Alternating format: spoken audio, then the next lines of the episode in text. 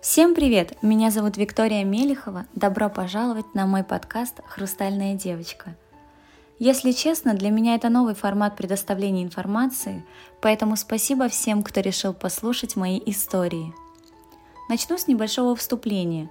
Почему для меня так важна тема здоровых отношений с едой и для чего я захотела откровенно поговорить о расстройстве пищевого поведения – еще в юном возрасте, с головой погрязнув в изучении разных диет и изнуряя себя голодом, я понимала, что все это ненормально, что таким людям, как я, нужна помощь, понимание и поддержка. Вместо этого от моих близких исходил только страх, агрессия и полное непринятие моего образа жизни. Тогда я подумала, что будучи взрослой, создам фонд помощи по борьбе с анорексией и булимией – я должна стать проводником девочек в мир любви к себе и своему телу. История первая. Простые слова. Зерно комплексов уже зародилось в моей подростковой голове. А что тут удивительного? Все мы в возрасте с 12 до 16 лет выглядим, мягко говоря, не очень. Время, когда ты становишься несуразная, непропорциональная и эмоционально нестабильная – я стала замечать, что мое тело меняется с космической скоростью. Что это? Грудь? Ну и зачем мне такая большая грудь в 13 лет? Почему у моих одноклассниц она маленькая и аккуратная, а моя не помещается ни в один топик? А вот эти атласные брюки, они еще летом на мне хорошо сидели, а сейчас даже не натягиваются на мои бедра. Талия. Такой уж у меня тип фигуры, что талия практически незаметна – а с прибавкой в весе и вовсе теряется на фоне моего изменившегося тела. Но самое ненавистное, на что я обращала внимание всегда, это бока. В любой одежде, под любым углом и ракурсом мои бока не давали мне покоя. И вот я живу, осознавая, что мое тело изменилось, замечая все свои недостатки каждый день. В один из обычных школьных будней мой одноклассник подошел ко мне и с усмешкой спросил. «Вик, почему ты такая толстая?» Я не из тех, кто будет сопливо принимать оскорбления, поэтому тогда я ему ответила что-то вроде «Ты себя-то видел?» Но эта фраза не остановила поток его гадких замечаний о моей внешности. Он продолжил. «Ты такая толстая? Почему твоя подружка худая и красивая, а ты не очень?» Посмотри на себя. Ты никогда не станешь красивой. Просто слово. Толстое. Звучит как проклятие.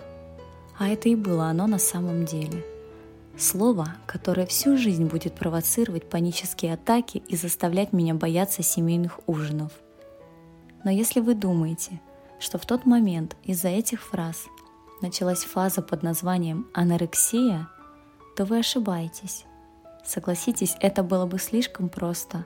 Я же юный подросток, я еще не умею контролировать себя и свои аппетиты, а сила воли у меня отсутствует напрочь. Помимо школы я занималась в театральной студии, где в новогоднем спектакле мне дали главную роль.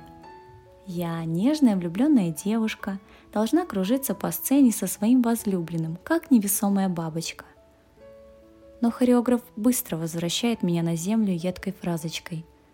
Бабочки не топают, как слонихи. Новое слово. Впитываю, запоминаю, примеряю. Да, представляете, как новое платье.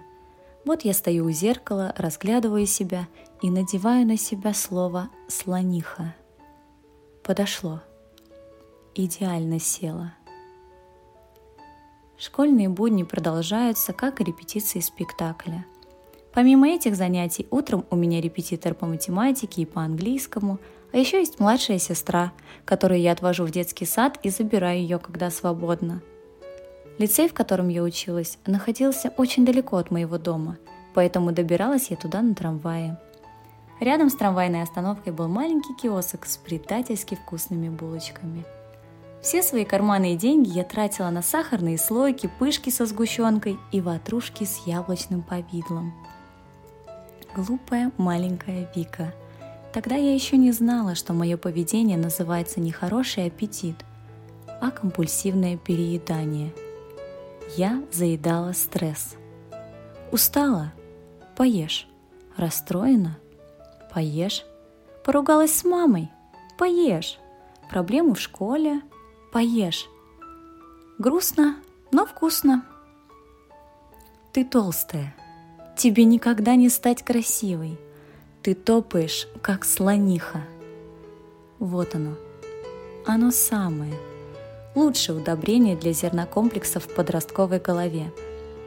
Смотрите внимательно. Из этого зернышка получился росток. Он окреп и будет стремительно увеличиваться в размерах, а потом посеет плоды. Но об этом я расскажу попозже. Кстати, премьера спектакля прошла блестяще – а парень, который считал, что мне никогда не стать красивой, через несколько лет начал ухаживать за мной и продолжал это делать до тех пор, пока я не вышла замуж, всегда называя меня «маленькая женщина Вика». Спасибо, что послушали мою историю. Оставляйте обратную связь и подписывайтесь на мой подкаст, чтобы не пропустить следующие рассказы.